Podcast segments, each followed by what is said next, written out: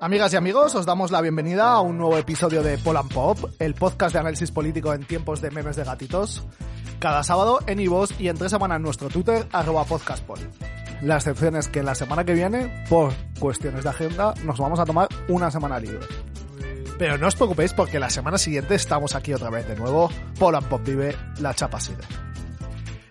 Enfrente mío, listo para la acción, el 50% imprescindible de este programa, David Vila. Hola, ¿qué tal? Y el que os habla a los botoncitos, Raúl Rollo. Hoy queremos hablaros de un libro, Perfil Bajo, de Guillermo Zapata, un libro que se adentra en el vórtice de los temas favoritos de este programa. Acompañadnos en este viaje porque hoy en Poland Pop hablamos de libertad de expresión, ansiedad tecnológica y crisis política. Comenzamos. Observar. Internet.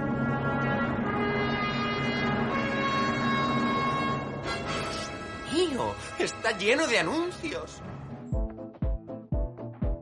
Y para hablar del libro, hemos conseguido al autor del libro, Guillermo Zapata, ¿cómo estás? Hola, ¿qué tal? ¿Cómo estáis? Guionista, escritor, fue miembro de la plataforma Ahora Madrid, concejal en el ayuntamiento durante la legislatura 2015-2019 el libro es una excusa para poder hablar con Guillermo de política, de poética, de la política como comunicación, como producción de afectos de, y de cómo estos actos de comunicación y los afectos que producen están intermediados hoy por determinadas tecnologías, cuáles son sus consecuencias, pero también del presente, del presente al que nos enfrentamos y de las herramientas de las que disponemos para superarlos. Perfil Bajo tiene como punto de partida hacerte cargo de los acontecimientos que te llevan a dimitir de concejal de Cultura y Deportes del Ayuntamiento de Madrid. Y cuando digo hacerte cargo es en un sentido muy fuerte, ¿no? De que haya sucedido algo que es necesario asumir. Asumir no solo política personalmente, sino también como algo de lo que es necesario hacerse cargo intelectualmente como punto de partida del pensamiento y de la reflexión, ¿no? Lo que, lo que por otra parte es un ejercicio bastante inusual, porque es un libro que es todo lo contrario a un cierre defensivo, ¿no? No, no es, es todo lo contrario a refugiarse en el no se puede hablar, no me dejan hablar, etcétera, etcétera, sino el ejercicio de asumirlo con todas las consecuencias y en parte porque este acontecimiento no solo habla de ti, sino que habla de todos y todas nosotras y no solo explica ese momento, sino que también explica nuestro presente y algunas de las cosas que nos están pasando. Creo que lo has explicado muy, muy bien. Es decir, yo lo que yo notaba a mi alrededor como una serie de, vamos a decir, lugares comunes, ¿no? En torno a la libertad de expresión, eh, generalmente muy bien intencionados para defenderme, eh, ¿no? De, em, y con los que yo no, no, me, no, no terminaba de sentirme cómodo básicamente eran de dos modelos. Uno era el modelo, bueno, esta persona tiene derecho a decir lo que le dé la gana y por tanto eso eh, le, no debe convertirse en un problema, eso que, que escribió hace X años no debe convertirse en un problema político, ¿no? Porque tiene derecho a decirlo. Y otro que de alguna manera diría, eh, bueno, solo son, solo son chistes y por tanto, pues... Eh, de alguna forma no, no, estamos haciendo como una montaña de un grano de arena. ¿no? Em, yo estoy seguro de que hay algo de verdad en esas dos frases, pero todo lo que no tenía para mí de, de no, no, digamos, todo lo que no cerraba en esa frase, ¿Sí? a mí me resultaba muy, muy, muy importante. Em, en concreto, tanto en intentar entender eh, mi división de, de dimisión no como una especie de presión externa o una especie de gran conspiración, sino, sino más bien como un, como un acto bastante mínimo, por otro lado, pero bueno, de responsabilidad para con lo que, para con lo que yo había hecho.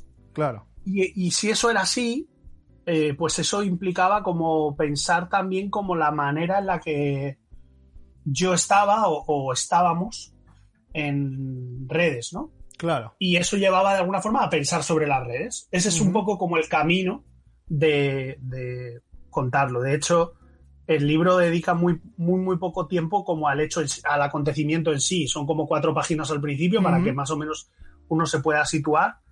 Mm, y a partir de ahí es como intentar reflexionar precisamente sobre estas cosas. ¿no? Claro, sí, sí, o sea, el libro, a partir de, ese punto de partida, en tomarse en serio la cuestión, ¿no? De, en muchos planos. Y una de ellas es esta cosa de, bueno, ¿qué implica esta cosa de expresarnos hoy en redes sociales? ¿Cuáles son eh, las condiciones en las cuales podemos hacer eso? Y eso te va llevando a hacerte un montón de preguntas súper interesantes que el subtítulo que mencionábamos antes eh, recoge bastante bien. Libertad de expresión, ansiedad tecnológica y crisis política, ¿no? Que de alguna manera son las tres partes que tiene el propio libro. Una de las cosas que, que bueno, que me, como que me salían muy inmediatamente eran como estas tres, tres ideas, ¿no?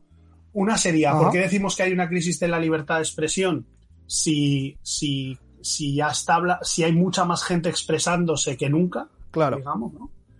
La otra pregunta era, ¿por qué cosas que antes eran, eran inocuas ahora no lo son? Ajá, sí. Y, la tercera era qué, qué relación tiene entre lo que, lo que dices y los efectos que tiene y la tecnología, digamos, ¿no? Cómo, cómo la tecnología opera en eso.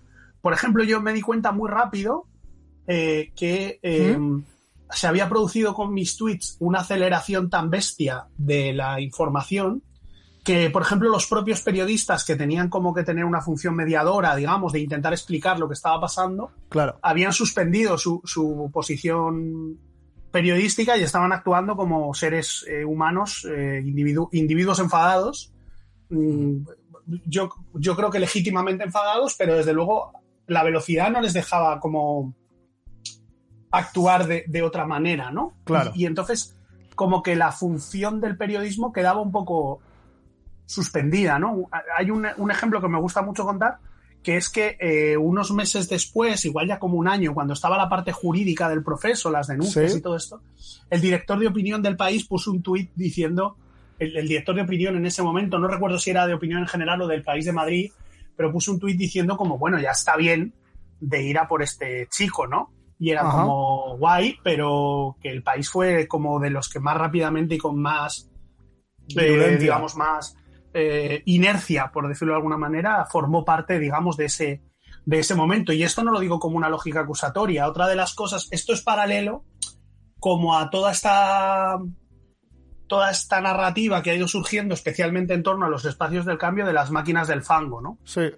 Eh, yo, otra de las cosas que quería evitar todo el rato en el libro era, era situarme en ese lugar de una víctima que ha sido víctima de una campaña de esas máquinas del fango. No para negar su existencia, porque yo creo que efectivamente hay una hay ciertas dinámicas, digamos, de, relación muy evidente entre el poder político, la corrupción y las cloacas y la producción mediática, pero me parecía que despistaba de otras cosas importantes, que son como efectos que no se dan porque hay una máquina de, como automatismos y, inercias tecnológicas que no se dan porque hay una máquina del fan. Y que incluso es posible que en el ciclo de ascensión del 15M y demás, nosotros mismos hayamos, hayamos producido, ¿no? Como una, como, bueno, sí, como un desacople, diría, ¿no? Entre el cuerpo y la comunicación. Claro. Que hace como que pierdas un poco la empatía con lo que tienes alrededor. Sí, ¿no? y, metido mucha velocidad a eso. Ahí hay uno de los abordajes que tú haces del, del asunto de la libertad de expresión que mm, vamos, nos parece muy interesante. Es este en el, que tú más o menos distingues, aunque no lo expongas exactamente así, como la dimensión más estrictamente jurídica del asunto de la dimensión más política.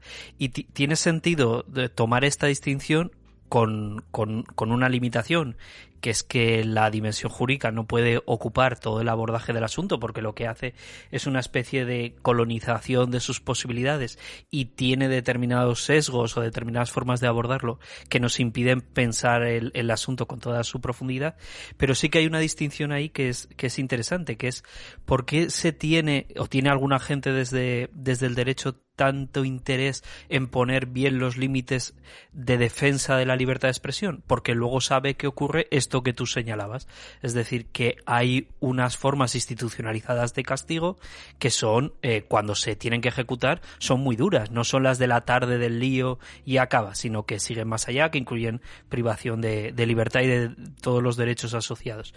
Entonces, ahí está, ahí está bien como poner esto en el contexto de todas las iniciativas que hay ahora. A veces hemos mencionado esta del IBEX.e, es que es este grupo de penalistas eh, que, que tratan de explicar por qué se están llevando estos casos más allá de lo que deberían desde la perspectiva penal y tal.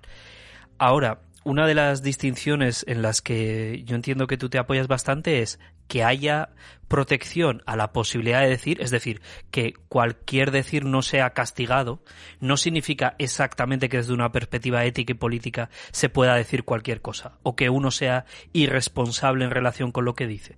En parte por esta cuestión que tú estabas mencionando, porque se está, no estoy hablando de tu, de tu caso concreto, pero hay que ser conscientes de que dentro de esa libertad de, de expresión se están introduciendo en la esfera pública, en las comunidades, determinados inputs, discursos de los que luego hay que hacerse cargo. Y si son duros, si encabronan, si son provocativos, si indignan, si, si ponen de, de culo, digamos, a quien tienes enfrente, pues luego eso va a formar parte de, del de la esfera que vamos a tener que habitar, ¿no? Claro, sabéis que esa distinción me parecía como clave, es decir, como, y creo que, que para mí era relativamente fácil hacerla porque de alguna manera partía de una posición de privilegio en la cual yo podía mm, muy claramente, bueno, y así lo hice y de hecho ganamos el, el caso, eh, defender mi inocencia desde el punto de vista del derecho y la libertad de expresión, y así fue. Uh -huh. eh, pero de, debido a la, a la, posición política de lo que todo el mundo entiende por política, es decir, como el cargo dentro del marco de la política institucional, yo podía tomar decisiones que tenían que ver con un hacerse cargo muy claro, que en este caso era la dimisión. Claro. Eso no lo tiene tan fácil otra, otra gente, ¿no? Yeah. Eh, bueno, no era solo la dimisión, eh, también era, por ejemplo, ponerme en contacto con, la, con, con las personas, por lo menos con las que pude, que se habían podido sentir afectadas por esta situación y, y, y disculparme, ¿no? Que sí me parece que, uh -huh. que puede ser más accesible para el común de, de, digamos, para los cualquiera, ¿no? Pensar, digamos, ahora es curioso porque, claro, el libro tiene ya un, un, un, par de años o así y ahora, por ejemplo, el discurso, no digo que sea mainstream, pero el discurso de la discusión antipunitiva, por ejemplo, uh -huh, ¿no? Pues está mucho más, es, empieza a estar más socializado y yo no sabía cómo nombrarlo, pero creo que en realidad es eso es como vamos a intentar hacernos cargo de las cosas que decimos y las consecuencias que tienen desde una perspectiva que no le otorgue todo el poder al Estado y que a la vez no nos haga como completamente, o digamos que no le otorgue todo el poder, ni para liberarnos, ni, o sea, ni para decirnos haz lo que quieras, ni para, ni para decirnos no puedes hacer nada, ¿no? O sea, como me claro. parece un poder que yo no estoy cómodo cediéndole tanto poder a, al, a, al Estado para regular desde esa posición, digamos, punitiva las, las posiciones políticas, ¿no? Ahí entra otra cosa, que es el como la, la, la cierta inconsciencia. Yo creo que una cosa Ajá. que a mí me impactó mucho era como, eh, por más que yo pueda trazar que, bueno, que es un tweet sacado de contexto, no sé qué, es la inconsciencia de pensar que estás escribiendo eso y que es imposible que nadie vaya a sentirse afectado por lo que tú dices en términos de dolor. Eh, yeah. Eso, una persona que le, que le importe un, muy poco el dolor de los demás, lo puede hacer. Pero si te importa un poquitín, uh -huh. eh, yo creo que ahora mismo es mucho más fácil entender que en redes sociales algo que uno está escribiendo puede llegar a confrontarse con el dolor de, con el dolor de los demás. Y eso no quiere decir, yo no he dejado de poner, digamos, tweets críticos con, la de, con determinadas situaciones o, o, o, digamos, no he dejado de opinar libremente, ¿no? Lo que se entiende por opinar libremente en la esfera pública. Ajá.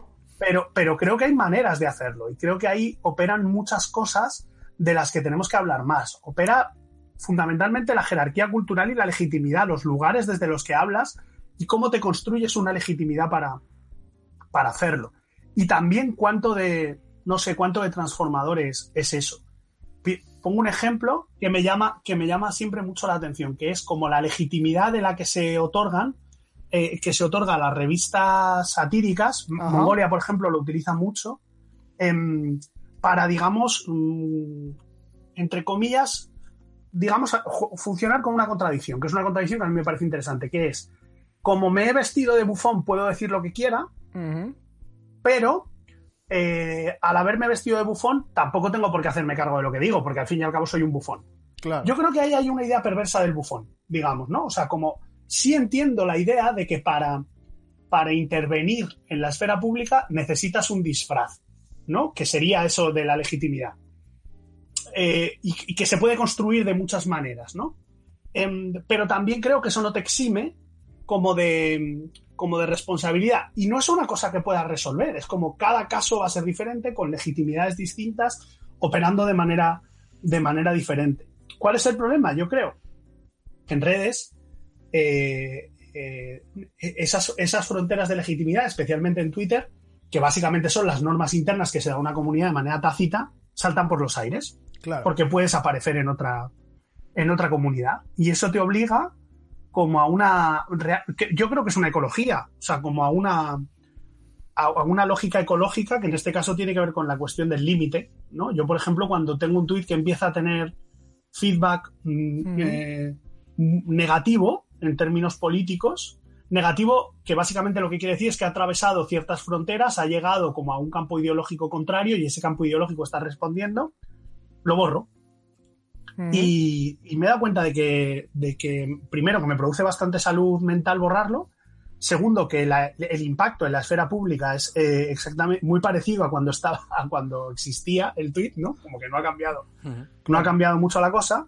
Y a mí me parece que también es como, bueno, pues como un límite, como tampoco le vas a ofrecer todo el rato al otro eh, tu cara descubierta para que te la parta, por decirlo de alguna manera, ¿no? Sino que creo que hay que ser como más inteligente y sobre todo trabajar más en cuidar las propias comunidades, no tanto en, en, pretender, esto estaría relacionado con lo de la crisis política, en pretender que la victoria es arrasar al otro, porque en el, el otro va a estar siempre ahí, eh, modificando además sus propias posiciones, reciclándose, convirtiéndose en cosas, en cosas nuevas, a veces más monstruosas y a veces no, ¿no? Pero como que no acabas con él. Y yo creo que las redes de alguna forma te enseñan a eso, algo que yo creo que nosotros no teníamos, vamos, que en general no está nada interiorizado, es como una idea ficticia de que puedes, digamos, que la derrota del otro es su desaparición. Y es que eso no es real. Sí, yo creo un poco la virtud del libro, que, que la verdad es que es eh, realmente interesante si lo piensas en, en, términos de una reflexión sobre eh, qué supone habitar hoy esa cosa que llamamos la esfera pública, ¿no? Y en parte los problemas a los que nos enfrentamos o de alguna manera los, los desfases que tienen lugar en este plano que por otra parte ha sufrido una acelerada mutación en las últimas décadas. Tú, precisamente, antes lo decías, también lo dices en el libro, tiene sentido hablar de libertad de expresión en un momento en el que nunca antes tanta gente pudo contar tantas cosas a la vez. Y precisamente es, ese plano también hay que ponerlo en relación al hecho de que efectivamente también nunca antes en este país estaba yendo tanta gente a declarar a la Audiencia Nacional, y no solo a declarar, sino personas encarceladas o que se han tenido que exiliar del país por escribir un tuit o escribir una canción. Y eso nos tiene que hacer eh, plantear una reflexión que creo que tú enmarcas bastante bien de eh, qué es habitar hoy la esfera pública. ¿no? Por una parte, el, el primer plano que tenemos que tener en cuenta es que eh, esa esfera pública que antes estaba habitada eh, o estaba como mm, construida por eh, determinadas eh, formas de comunicación y determinados medios de comunicación ha sufrido una democratización muy muy radical en las últimas décadas con la emergencia de las tecnologías ligadas a internet, las redes sociales, es decir, ya no es solo que estemos más conectados comunicativamente, es decir, la política siempre ha tenido, siempre ha sido en buena medida realizar actos comunicativos, actos comunicativos que, pretenden generar unos efectos, y unos efectos y unos afectos, ¿no? Que es otra cuestión de la que quizás hablaríamos después. Pero digamos que nunca antes, o, digamos la diferencia con tiempos eh, precedentes, es que ni teníamos eh, tanta capacidad de estar atentos y de registrar todos esos actos comunicativos, ni existía la capacidad de tantas personas de poder, a su vez, eh, generar eh, su propio comentario o su propio acto comunicativo en relación a, a, eso que está sucediendo. ¿no? A esto me refiero con la democratización de la, de la, esfera, de la esfera pública. Al mismo tiempo, sí que es cierto que hay un sustrato social y político que tú en el libro eh, llamas la disolución de los consensos. Estamos como, digamos, también en, un contexto político eh, de crisis eh, de lo que venían a ser las antiguas instituciones políticas y de las viejas culturas asociadas con el bienestar. Todo esto se va haciendo pelota, ¿no? O sea, yo creo una reflexión bastante interesante que realizas o que en parte da nombre a un viejo problema que alguna vez nos hemos planteado aquí, que es, joder, cuando, cuando a alguien se le encarcela por escribir un tuit, hay una pregunta que es exactamente cuál es el, el estatuto de verdad cuál es el valor social que se le otorga a un tuit. Porque evidentemente eh, no es el mismo que se le está eh, otorgando a, a otras actos comunicativos, ¿no? A, emitir eh, comunicación en un, en un foro o a escribir en un, comentario a las noticias digitales, ¿no? Porque también es cierto que, que si se dice mucho de que Twitter está lleno de trolls, eh, vamos, eh, los comentarios de noticias de un periódico digital son el lugar donde habitan los, los ogros. Eh, y, y sin embargo, y sin embargo, eh, parece que lo que ahí sucede no, no se le otorga el mismo valor, o no se le otorga el mismo valor efectivamente a una canción de rap que a una balada.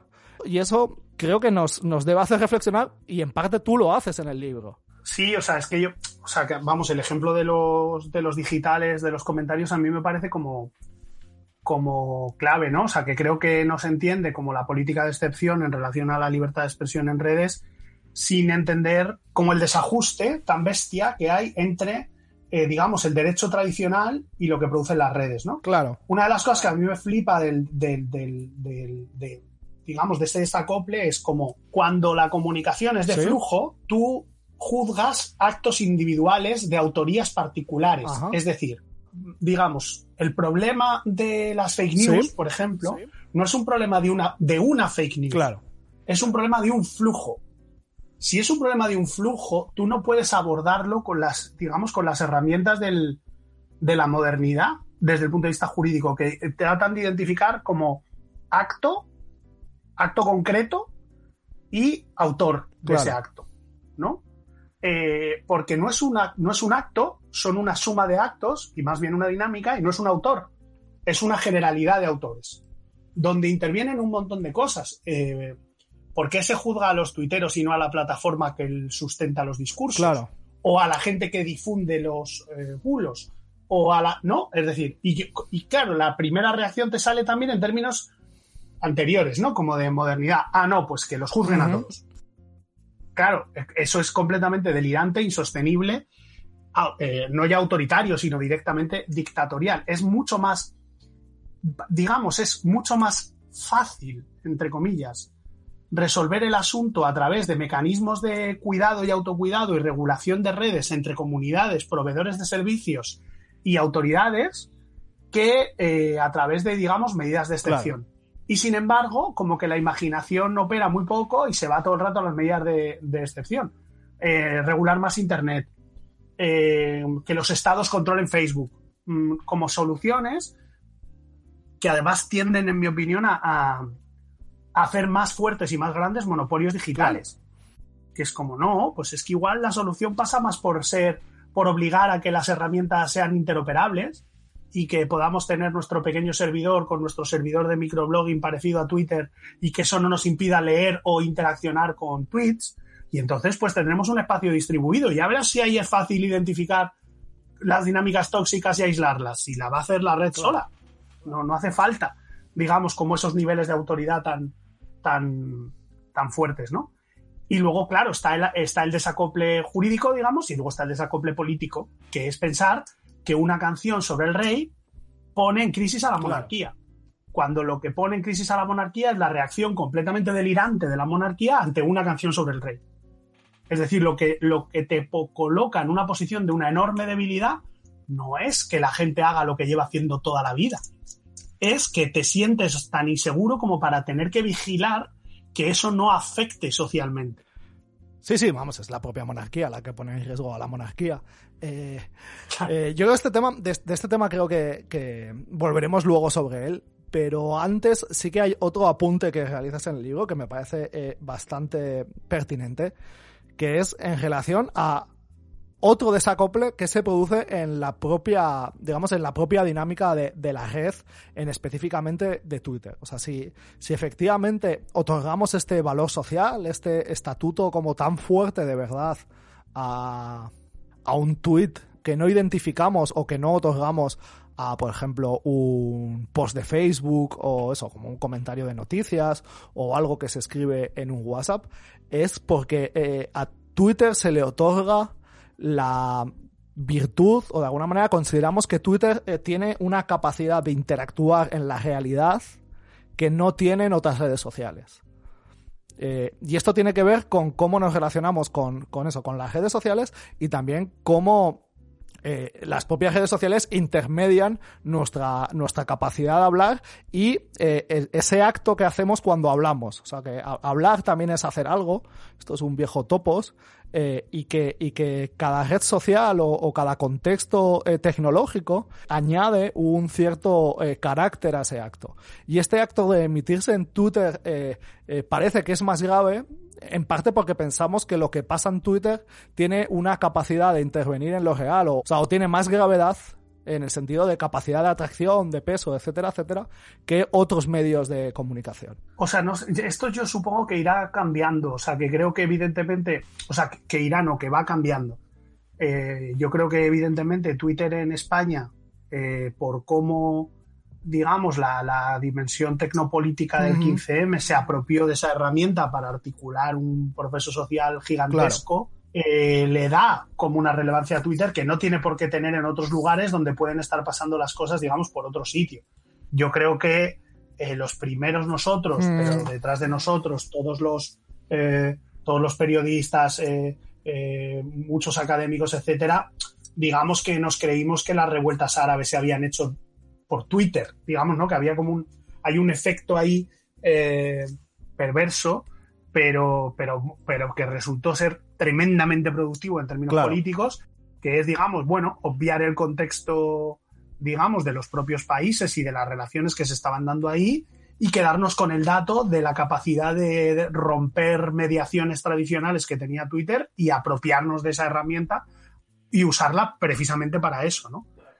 Em, y, entiendo que eso ha generado también como una, una cierta sobredimensión de su valoración cultural a la hora de pensar en, en, Twitter, ¿no? Ayer, por ejemplo, leía a una chica que había hecho un tweet eh, sobre, básicamente mostrando su trabajo y diciendo que no tenía curro y que, por favor, tal, y era un tweet que había sido viral, no sé cuántos tweet, retweets tenía. Y ella, ayer yo lo que leí era un hilo reflexionando sobre lo que le había pasado en la vida después de eso, que básicamente era nada. Es decir, no, no había encontrado curro, no había resuelto su situación de precariedad. Eh, y, la verdad que estuvo muy guay. O sea, que a mí me gustó mucho ese acto como de transparencia de decir, oye, que nos, o sea, como no nos, flip, no nos flipemos, que no es entrar en una dinámica tecnofóbica, si es que si es que cuando pensábamos la tecnopolítica no lo hacíamos desde una perspectiva eh, naif, sino, claro, o sea, como... Em, o, si era tecnoutópica, desde luego lo era en el sentido de llevar la posibilidad de transformación lo más lejos posible a través de esas herramientas. Pero, pero no era naif, es decir, y no era, y era situada. Es decir, no es casualidad que la gente que más, de manera más intensa y con más cabeza y con más inteligencia apostó por las redes en 2015 sea la gente que de manera más virtuosa están pensando cómo romper la toxicidad de las redes en 2019. Eh, o sea, y, de alguna manera, bueno, pues la tecnofobia se ha, que, se ha quedado en, en decir lo mismo en 2015 y en 2019. En 2015 era esto no sirve para nada y en 2019 es, ya os lo decía yo. Sí, sí, desde intentar comprender el mundo en el que vivimos y, intentar entender que eh, habitamos como unas capas suplementorias de la realidad que antes no existían por, simplemente por virtud de unas tecnologías que las hacen, las hacen reales, las traen al presente, que son esta cosa de, la hipercomunicación, intentar entender qué está pasando ahí, también todo lo malo que sucede ahí, intentar comprenderlo en su complejidad y en esta complejidad que tiene como elementos virtuosos, pero también elementos negativos o, elementos eh, complicados que debemos ser capaces de identificar, eh, desde luego no se soluciona denegando que eso existe, o sea, decir, como volviéndose eh, a la fantasía de un mundo no conectado, ¿no? En este, en este sentido, creo que precisamente la, virtud de lo que haces es eh, proponer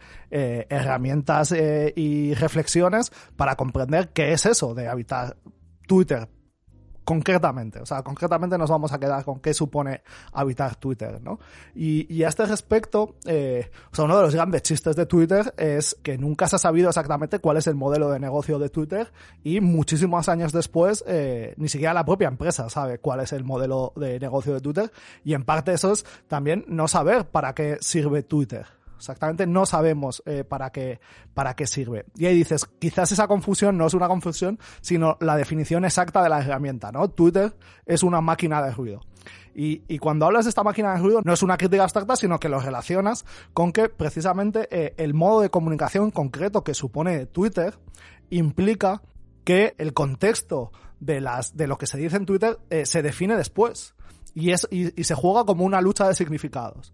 Digamos que, que en Twitter el, el contexto, el, el contexto de, del acto comunicativo está, está muy elidido, está muy oscurecido y más bien se establece a posteriori en, en, un, en una especie de pugna si el Twitter, si el tweet funciona. O sea, si no funciona, pues simplemente va al vacío. A poco que funcione, eh, la pugna sobre el contexto eh, es lo que alimenta el propio sistema de, de retroalimentación, de comentarios y de, y de hilos en el que, en el que el propio Twitter funciona. Esa máquina de, de, ruido, efectivamente, dicho de una manera no, no, peyorativa, no para despreciar la máquina, porque es muy virtuoso hacer una máquina de, de, ruido, pero es una máquina que se define, digamos, que define el valor de las cosas por la viralidad.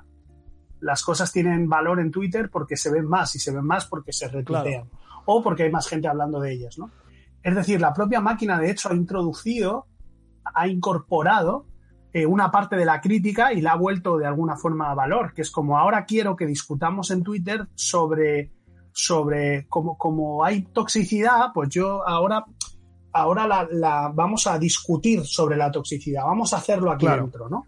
Porque al final, bueno, pues evidentemente se trata de estar ahí dentro una cantidad importante de, de tiempo y desde el punto de vista de la máquina de ruido, cuanta, cuanta más tiempo mejor, ¿no? Porque también es una máquina de acaparar atención, ¿no? Entonces yo creo que, que, que ahí hay una paradoja interesante que es que la única manera de habitar de una manera medio sana ese espacio es desafectarse. Es decir, eh, otorgarle no solo una importancia menor a la propia uh -huh. máquina, que creo que es importantísimo, ¿no? Yo esta mañana he estado viendo a muchos compañeros y compañeras poniendo muchos tweets diciendo que las elecciones en Madrid se ganan si el sur de la ciudad sale a votar eh, lo cual es, es, como un acto de... O sea, es como... No es que sea perverso, eso sí, eso sí que es naif, porque la única manera uh -huh. de, que, de, que, de, que el, de que se movilicen territorios ya no es que tú lo enuncies, porque las legitimidades están completamente cambiadas y completamente voladas. Probablemente tenga mucho más que ver con que esos territorios perciban que es claro. posible. Y, y, eso no, no, es, no son tweets, ¿no? Y yo creo que seguimos como muy atrapados en esta idea, especialmente quienes hemos venido de un ciclo donde efectivamente decías a las 8 en tal sitio y ibas y había claro. gente, ¿no? De, de, de, desafectarnos de esa herramienta y portarnos también, desafectarnos de la capacidad que tienen, eh, por ejemplo, la, las, las dinámicas de odio de producirlo. Es decir, pensar que esas dinámicas de odio también son, eh, en cierta medida, bueno, mecanismos de compactación de comunidades que tienen peligros, no, no, los, no, los, estoy negando, y ahí está, está la, la, presencia de Vox en el Parlamento y tal, pero que de alguna manera no se resuelven mediante, como la, mediante la participación de esa máquina de ruido, sino precisamente a través de una cierta desafectación y un cierto éxodo, que no digo éxodo de irnos a otro sitio, digo éxodo de estar en los sitios de otra claro. forma. Y, y creo que eso es, y de verdad creo que es difícil y que, no, y que creo que nos, va, que nos cuesta más a quienes más hemos estado, digamos, investidos de, esa, de ese poder de la herramienta, que no es un poder, que no es que de pronto nos hayamos caído del guindo, sí, el problema es que precisamente como el poder es, es un poder real, sí. es más problemático desafectarse de ese, de claro. ese poder. Pero también es menos poder en la medida en que te desafectes. Sí, sí, esta parte que comentas también puede leerse como la necesidad de ganar autonomía, de conquistar cierta autonomía en el sentido no tanto de hacer lo que te dé la gana, sino de poder darte tus propias normas y que la comunidad pueda dotarse de sus propias normas y marcar su camino. Y para ver esto en perspectiva, más allá de lo que la eh, del análisis concreto de esta pura red social, lo que entiendo que hay que ver es que a este movimiento inicial de democratización, aunque no se vea porque las herramientas aparentemente siguen siendo las mismas, lo que sí que se le ha seguido es un proceso de, de vamos, de reestructuración de las plataformas que se daban, ¿no? O sea, yo sí tengo la sensación, efectivamente, de que hay, eh, de que ha habido, que, de que hay un cambio, esto es evidente, ¿no? Eh, creo que tiene que ver con diversas cosas, ¿no? Una que me parece importante es un cierto carácter de, si lo queremos llamar así, como de contrarrevolución eh, semiótica, si quieres, es decir, como de una respuesta, como un péndulo a, una, a un proceso muy grande de, de, de cambio de la subjetividad, de deseo de cambio social y de transformación, no solo de transformación, digamos, de las condiciones materiales, sino también de las formas de vida y, por tanto, de los, de los sentimientos, de lo que te parece valioso, de lo que es importante, etcétera, yo creo que hay como una especie de contraataque, ¿no? Yo, yo puedo, digamos, concederle al. Eh, por más que, que, piense que tiene un carácter fundamentalmente parasitario, uh -huh. yo creo que le puedo conceder cierto carácter de innovación al, al capitalismo, cierta capacidad uh -huh. de innovación. Al que no le concedo la más mínima capacidad de innovación es a la extrema derecha, que básicamente lo que está haciendo es parasitar las formas de comunicación que nosotros ya habíamos dado por claro. obsoletas. Y yo creo que eso, eh, el, en, el libro este de, de Brianna, Trump y tal, de, del colectivo sí. UNA, lo, lo, lo, cuenta muy bien. Es decir, toda esta dinámica no es más que un. no tiene nada de original. Otra cosa es que, que, que bueno, pues hay como un intento de, de darle como brillo y lustre y, y desde sectores uh -huh. más o menos eh, reaccionarios o, o, que han vivido el ciclo anterior de una manera muy, yo creo que como muy sintiéndose fuera de sitio, pues ahora ese tipo de dinámicas les sirven también para, para, para construir como un relato de, de, cómo se acopla perfectamente la máquina de la extrema derecha a la máquina del, del capitalismo claro. digital. Yo creo que esos acoples no son tan, no son tan claros y, y, y creo que básicamente hay una dinámica, digamos, de, de parasitación que en el caso de España se reduce básicamente a romper ciertos tabús de la derecha para decir en voz alta lo que se decía en claro. voz baja. Punto. O sea, no, no, no es muchísimo más. Eh, y yo creo que eso sí que tiene cierto, cierto mérito, digamos, eh, romper por todos los medios la idea de que el dominio del sentido común no le pertenece a quien, a quien está claro. en el poder.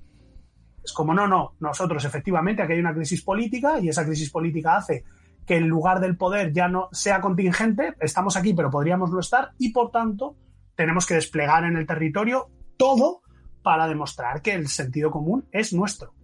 Y, y eso es lo que pasa. Quiero decir, esto es una reducción. Sé que pasan mil cosas mil, mil veces más complejas. Pero, pero creo que, que, cambia eso mucho más de lo que han cambiado, digamos, los propios dispositivos tecnológicos, la gobernanza de los territorios digitales o, la, o, las propias aplicaciones no, no ha cambiado tanto.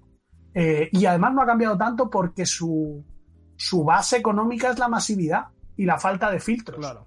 Entonces, igual que Facebook no se va a regular solo y las soluciones que propone Facebook para regularse no valen porque las propone Facebook, pues, pues nos encontramos, digamos, en, este, en esta situación en la que tenemos como que, digamos, para abordar el problema, en términos generales, necesitamos como imaginar un campo tecnológico nuevo y distinto que de alguna forma yo creo que es como volver eh, de una manera muy cambiada, pero volver al origen, volver a hacernos la pregunta eh, que se hacía el software libre, que se hacía el copyleft, que se hacía en un contexto radicalmente transformado, pero preguntarnos de todos, eh, preguntarnos, como decíais, ¿no? De, de qué significa espacio público si la soberanía tecnológica son monopolios digitales, por ejemplo, claro. ¿no? Eh, si queremos defender que el espacio público, el Estado, en principio, articula y produce espacio, eh, digamos, lugares que entiende como, como, lo que sería la esfera pública de opinión. Por eso regula las telecomunicaciones o los periódicos y tal.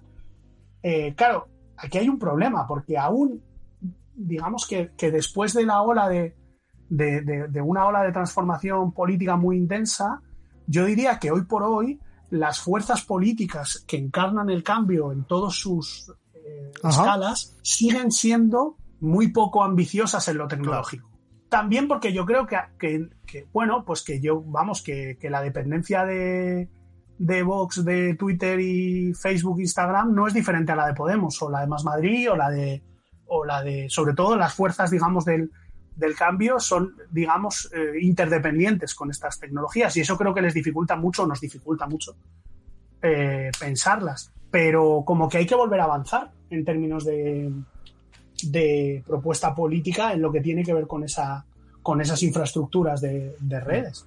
No, no es, o sea, no sé, que Amazon posea el, eh, una parte gigantesca de, de, los servidores PHP del planeta, eh, es, para mí es más problema de libertad de expresión que un Claro, es que eso, eso pone toda esta cuestión de, de, la libertad de expresión, etcétera, como en otro, en otro contexto, ¿no? Porque normalmente nosotros, y esa es un poco la dependencia de, de una visión como jurídico-céntrica del asunto, o, o muy estrictamente liberal, eh, protoliberal casi del asunto, la vemos solo como la evitación de que haya injerencias en lo que decimos, o que haya, o que haya censura. Pero esta dimensión, por decir así, institucional, o productiva, o positiva, de la libertad de expresión, de lo que te habla es de qué posibilidades hay de decir. Y claro, posibilidades de decir no es solo que una persona pueda decir, sino que es cómo se configura el campo de lo decible.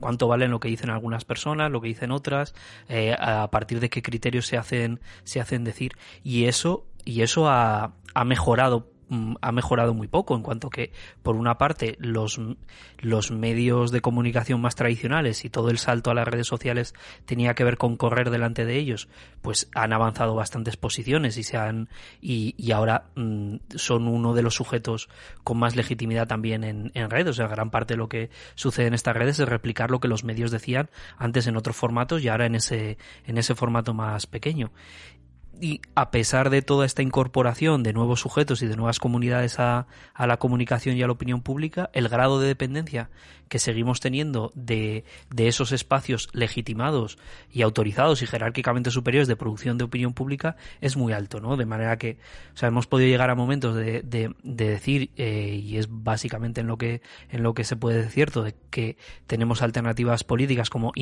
que no dependen de los bancos, pero sin embargo, si todo lo que tú opinas de mí eh, depende de lo que un medio de comunicación dice de mí, pues no soy realmente muy autónomo, sino que tengo como este problema, este problema serio. Y en eso se cifra gran parte de la supervivencia de cualquier iniciativa hoy en día. Por eso digo que, que, igual efectivamente toca empezar como a avanzar desde como lugares un poco exteriores, ¿no? O sea, una, estos días con esta cosa del aniversario del, del 15M y tal, que yo reconozco que me da como esta cosa bueno, lo, como que los revivals me dan mucha pereza porque... It's me, not easy. Incluso los revivals de Cosan Wise me, me, dan pereza porque, porque siento como que lo matan, los matan un poco, pero eh, pensaba que eh, desde el presente eh, una cosa que era muy potente o que define para mí muy, de una manera muy interesante el 15M es como una, una dinámica de autoorganización masiva de la atención. Ajá es decir, como, como, bueno, que es en realidad la aparición de una, la, la aparición de una esfera pública autónoma es eso, ¿no? Claro. La capacidad de que, de, de un territorio eh, nuevo, independiente y autónomo de autoorganizar su tiempo para atender a lo que desee, a lo que quiere, ¿no? Y, y, y, lo que yo noto ahora mismo en redes, en realidad es una guerra constante por la atención. Pongo, por ejemplo, ¿no? Los, los youtubers eh, los youtubers eh, LEDs, ¿no? Los youtubers liberales, casi libertarianos, así con, ¿no? Como con su serpiente y sus cosas, ¿no? Tienen una capacidad de incidencia en la opinión pública eh, cero, o sea, muy, muy pequeña. Primero, porque las, sus posiciones ya están defendidas en términos de poder en lugares como con mucha más capacidad de agencia que claro. ellos mismos. En realidad tienen básicamente una dinámica de construirse un personaje que luego pueda ser captado dentro de, bueno, pues de lo, del campo político de la comunicación de las fuerzas políticas más o menos neoliberales, ¿no? Y sin embargo, dedicamos una cantidad brutal de esfuerzo, tiempo, eh, energía emocional en rebatirlos. Eh, y es como, o sea, realmente, si la guerra es por la atención, son como zánganos luminosos que hacen que nos dedique, que, que, que rompen esa capacidad de autoorganización de la atención. ¿no? Claro y que te llevan simplemente a discutir con ellos. Entonces es como, yo entiendo todo el rato que esta cosa de la mejor pelea es, no es no tener la pelea, es hacer otra cosa. Más productiva que la pelea, claro. Es muy difícil entenderlo, pero creo que hay una diferencia entre un tuit de Vox y, y, que un grupo de peña se vaya a una asociación de vecinos de Coslada, como pasó antes de ayer, y le rompa los cristales. ¿Que puede haber una relación entre una cosa y la otra? Sí. Pero pero que la atención debería estar en el cuidado de ese espacio de vecinos y no tanto en rebatirle el tuit, también. Es decir, como, como que hay, y he puesto el ejemplo, no quería poner un ejemplo que fuera como digital analógico, como si lo analógico valiera más, aunque sí creo que hay un plus de potencia en lo, en lo analógico, porque lo que para mí sí se ha roto mucho y creo que el COVID lo rompe de manera muy Ajá. intensa. eh, bueno, y el propio 15M, si es que como que hemos perdido de vista tantas veces, como, como, como hemos tenido que discutir tantas veces sobre cosas que en realidad nunca dijimos, como por ejemplo, que es que cuando nos dicen, no, es que las calles son más importantes que las redes, hombre, pues claro, por eso las manis las convocábamos en la calle. Claro. Sí, sí, ya, si lo hacíamos nosotros, ¿eh? No hace falta que me... O sea, como claro, y, y, y los, y los desahucios, ¿dónde se paran? ¿En las redes? No.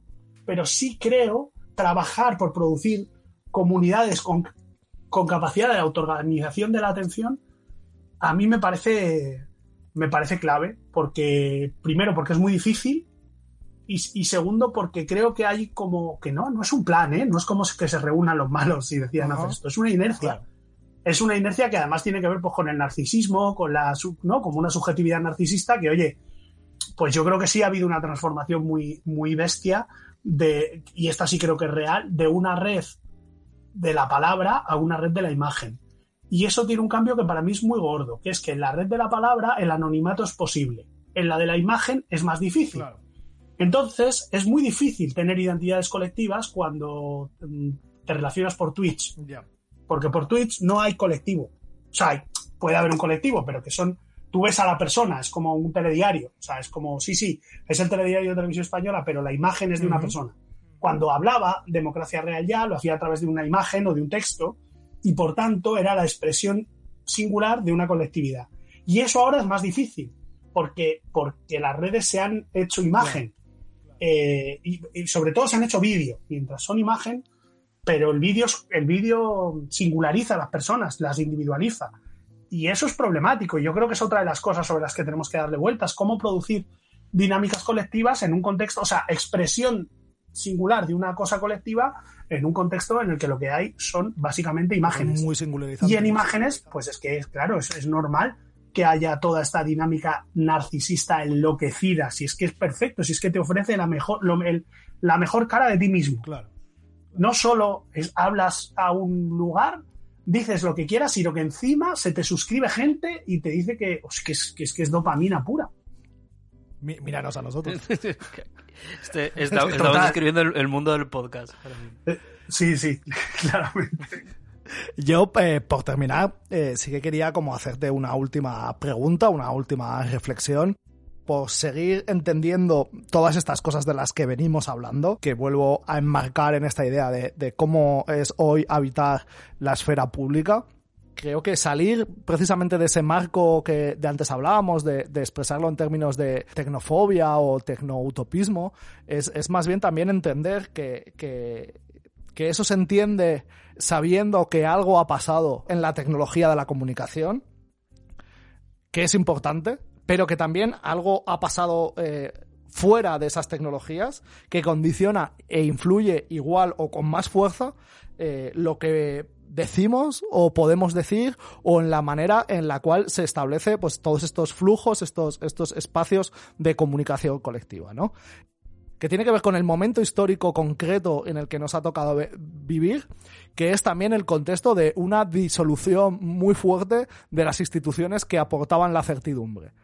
Y esto tú en el libro, o esto tú lo llamas eh, la hipótesis del país estrecho que es también, a su modo, eso que hablabas antes, una forma de reacción a todos esos eh, cambios eh, sociales, de autopercepción, de, de capacidad de autoorganización, eh, que de alguna manera se, se generan en el entorno de principios de siglo, de finales de la primera década del siglo XXI, etcétera, etcétera. Me gustaba esa idea, como intentar Ajá. nombrarlo en, términos de país estrecho, porque fundamentalmente, cuando está escrito el libro, que es como durante el final de la, de la- del gobierno de Mariano. Rajoy, había una realidad que era una realidad como una especie de trampantojo. ¿no? que es que había como una especie de idea de consensos súper solidificados eh, y un gobierno que operaba sobre la realidad al completo que tenía una representación del 20% del Congreso. Claro. Eh, por tanto, era claramente la expresión de una minoría. Una minoría que había sido capaz de em, convertirse en gobierno, pero, pero que ya no podía representar al país en su complejidad, digamos, Ujú. ¿no? Y, y entonces yo creo que desde ese momento primero, yo creo que el PP, básicamente con la idea de frenar en todo lo. O sea, como. Creo que ha habido un cambio, ¿no? Hemos pasado como del país estrecho al país estrecho acorazado. Sería como, bueno, había un periodo que era el periodo en el que, teniendo dominio de las instituciones, se basaba, se, se trataba básicamente en evitar que pasaran Claro. cosas, no moverse, porque si no se movían, nada se movía, digamos, ¿no? Como jugar un poco a eso. Eh, y ahora estamos en otra fase por dos cosas. Uno, por la aparición de la extrema derecha y dos, porque el, el poder, eh, digamos, el poder institucional está en otras manos. Entonces yo creo que eso, digamos, que lo que hace es convertir el, el país estrecho más que en una inercia institucional en un proyecto Claro. político. Y, y entonces eso, y por eso ya no, eh, lo que antes no se decía en voz alta se dice, porque ahora hay que construir una sociedad en torno a esa, a esa idea. Que en su manera más tragicómica, yo creo que se expresa en los chats de hay que fusilar a 26 millones de españoles, ¿no? Ajá. Digo tragicómica porque, porque bueno, pues eh, claro, digamos que yo también tengo, o sea, en esta idea de, de- de desafectación, creo que es mucho más productivo trabajar contra el país estrecho ampliando el país Claro. amplio, por decirlo de alguna manera, ¿no? No concediéndole toda la centralidad y todo el y todo el poder, ¿no? No, no, no girando en torno a su, no girando en torno a su eje, ¿no? Porque eso también hace que, la, que el horizonte de demanda sobre el gobierno sea mayor, ¿no? Entonces yo creo que ese cambio, creo que en el libro está como esbozado, pero creo que, que, que sí es útil, como que hay que pensarlo más porque creo que, que el gobierno Rajoy es un momento y ahora estamos en otro momento y creo que esa condición como militarizada del país estrecho. ¿no? Como militarizada en el sentido de una subjetividad, subjetividad militarizada, ¿no? De defender como el orden no son los derechos, el orden es la jerarquía. El, eh, la seguridad eh, te lo da, digamos, la desafección de las instituciones, que en las instituciones haya unos que manden mucho y que el resto como que no se tenga que ocupar de nada porque la vida es muy Claro. frágil. Todo ese tipo de, de pasiones tristes, ¿no? Eh, creo que forman parte, digamos, de ese proceso. También creo que hay que ser yo, yo es verdad que soy optimista hasta niveles que igual no son los más sanos del mundo, pero creo que hay que tener un poco de perspectiva porque si se le concede toda la centralidad a esa dinámica, lo que decía antes, te puedes ver como un poco embarrancado Mm, por ella, claro. ¿no? Y hay algo que yo creo que, que es que el objetivo es a escapar, escapar de- del país estrecho y escapar al final del siglo XX, ¿no? O sea, como de sus, de sus posiciones políticas, ¿no? Y construir cosas nuevas. Em, y pensar también que, bueno, que estamos en, en una posición mejor de la que está, es decir, que hemos avanzado pasos. ¿Hemos avanzado pocos pasos? Poquísimos. Pero hemos avanzado Ajá. pasos y entonces eso creo que merece la pena como pensarlo desde una posición más a la ofensiva, porque es como, bueno, si hemos avanzado pasos, podemos avanzar más. Sí, yo en todas estas líneas que, que tú vas señalando, o sea, sí- creo que sí que se puede identificar lo que son los imaginarios de la austeridad, ¿no? Que es toda, toda esta mm, hipótesis que te dice ante una incertidumbre que más o menos no puedes controlar por toda esta cuestión de, de los consensos que se van diluyendo, etcétera, la apuesta más segura es reducir complejidad, ¿no? Es decir, empezar a sacar variables de todo lo que tenemos que, de lo que tenemos que hacernos cargo, de lo que tenemos que gestionar, etcétera, para hacer la cosa viable a condición de que sea eso, más estrecha, para menos gente, menos productiva, eh, menos ambiciosa, etcétera. Y esas, son- esas son un poco las metáforas que han funcionado de esto tiene que funcionar como la economía en una familia, donde no se puede gastar más de lo que se tiene, donde hay que apretarse el cinturón, toda, toda esta eh, como, como mitificación de la escasez en la que, en, en la que el imaginario de la austeridad nos ha metido. Y yo sí que extendería esta, esta respuesta, que es un poco la de la reducción de complejidad, a más sitios que a la, que a la derecha radical o que a la extrema derecha. Porque creo que es, que es un rasgo que sí que se ha incorporado a bastantes, a bastantes imaginarios. Por ejemplo, eh, todos, todos los imaginarios que ante un determinado problema, y esto ha pasado, por ejemplo, por ponernos en otros términos, con la forma en que se está enfrentando el problema de despoblación o el problema de la España vaciada, lo que, lo que más o menos te, te ofrece es eh, reducir la complejidad para proteger a los que se han quedado dentro a costa de que vayan teniendo que emigrar las nuevas generaciones o que no venga aquí eh, nueva gente que nos complique el asunto, son soluciones que van en esta línea de, de reducir, vamos, de, de estrechar para repartir un poco mejor lo que se hace eh, a cambio de que eso no crezca y no se nos vaya de las manos, ¿no? Como sacrificar imaginación, crecimiento eh, a, por el, mm, último eh, grado de bienestar de, de aquellos que se ponen al, al lado de la división que se hace, porque claro, en esa, en esa estrechez no es natural, sino que hay que producirla y hay que trazar las líneas de lo que queda dentro y de lo que queda fuera. Y esta es un la, operación política de la, de la austeridad, ¿no? Hacer pasar por, por naturales y por mayoritarias esas, esas líneas de, división que son, que son realmente, vamos, muy, muy cerradas y muy minoritarias. Y que sobre todo si se ponen en el contexto de la manera en que están evolucionando otros estados, otras comunidades en el mundo, son, son alucinantes porque no están en esta clave de, de restricción, de reducción, de complejidad. Estaba pensando como que a la vez que todo eso que decís es cierto, yo tengo la sensación de que se ha producido como una crisis fuerte, que ahora yo creo que hay como que se está trabajando su recomposición, pero con, con, todo el periodo del COVID, porque mm, creo que el COVID ha tenido como dos o tres variables. Una es que, o sea, ha sido un fenómeno total. Y yo creo que habiendo sido un fenómeno total, que evidentemente con sus diferencias de clase y de territorios y demás, ¿no? Pero pero ha sido una experiencia que hemos vivido todos con diferentes intensidades, digamos, juntos en sus diferentes intensidades y con sus diferentes dramas, ¿no? Pero evidentemente hemos hecho traducciones diferentes, ¿no? De, esa, de ese fenómeno total. Ah, y yo creo que hay una parte que, creo que es mayoritaria que ha identificado ese fenómeno total como dos cosas. Uno, necesito a los demás. Dos, necesito instituciones. No, no, no puedo resolver esto solo. Necesito gente necesito gente que me ayude y necesito como, bueno, maquinarias institucionales que funcionen bien y resuelvan cosas porque si no, no habría vacuna. O sea, como no habría vacuna, yo no habría podido cuidar a mi, mi tío, pues no habría tenido una UCI, donde, ¿no? Y a nivel institucional, creo que se ha producido un, vaya, tenemos un problema que es el dominio a, nivel institucional, ahora hablo a un nivel muy macro, ¿no? Eh, a, escala europea, ¿no? Que es, vaya, esta situación nos ha roto, nos ha generado un, problema. ¿Por qué? Porque tenemos que meter un estímulo económico muy bestia, pero esto rompe como lo que llevamos diciendo los últimos 10 años. Claro. Como, o más, 15, 20 años, ¿no? Entonces yo creo que eso, mm, digamos, que produce un escenario que es interesante en la medida en que lejos de, eh, digamos que como que cuando el ciclo 15M se se cierra, de pronto como que se vuelve a abrir un contexto de fragilidad y redefinición.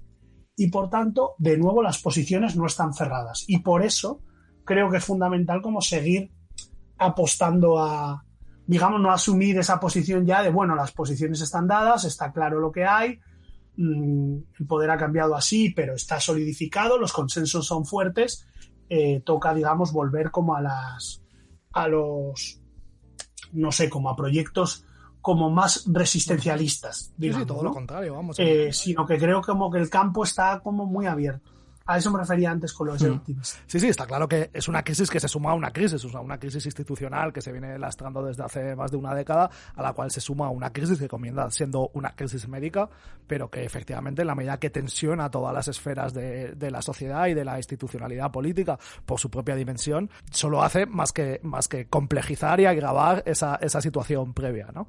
Nosotros sí que anunciamos desde aquí de que es un concepto este país estrecho que creo que vamos a incorporar a nuestro vocabulario habitual en parte por esta capacidad de definir eh, con un término bastante preciso el proyecto de país al que, al que nos enfrentamos y al que nos oponemos y, sobre el, y al que tenemos que oponer una alternativa.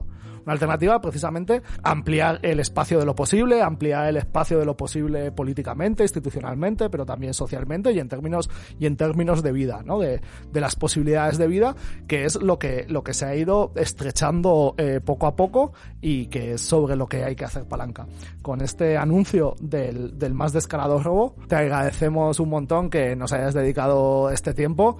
Eh, recomendamos a todo el mundo que, que, lea el libro si le apetece, que te siga en redes, de alguna manera, que, que vaya estando atento a lo que produces, que siempre es interesante. Y a todos los demás, eh, muchísimas gracias por escucharnos una semana más y nos vemos la semana que viene. Pues muchas gracias a Hasta luego.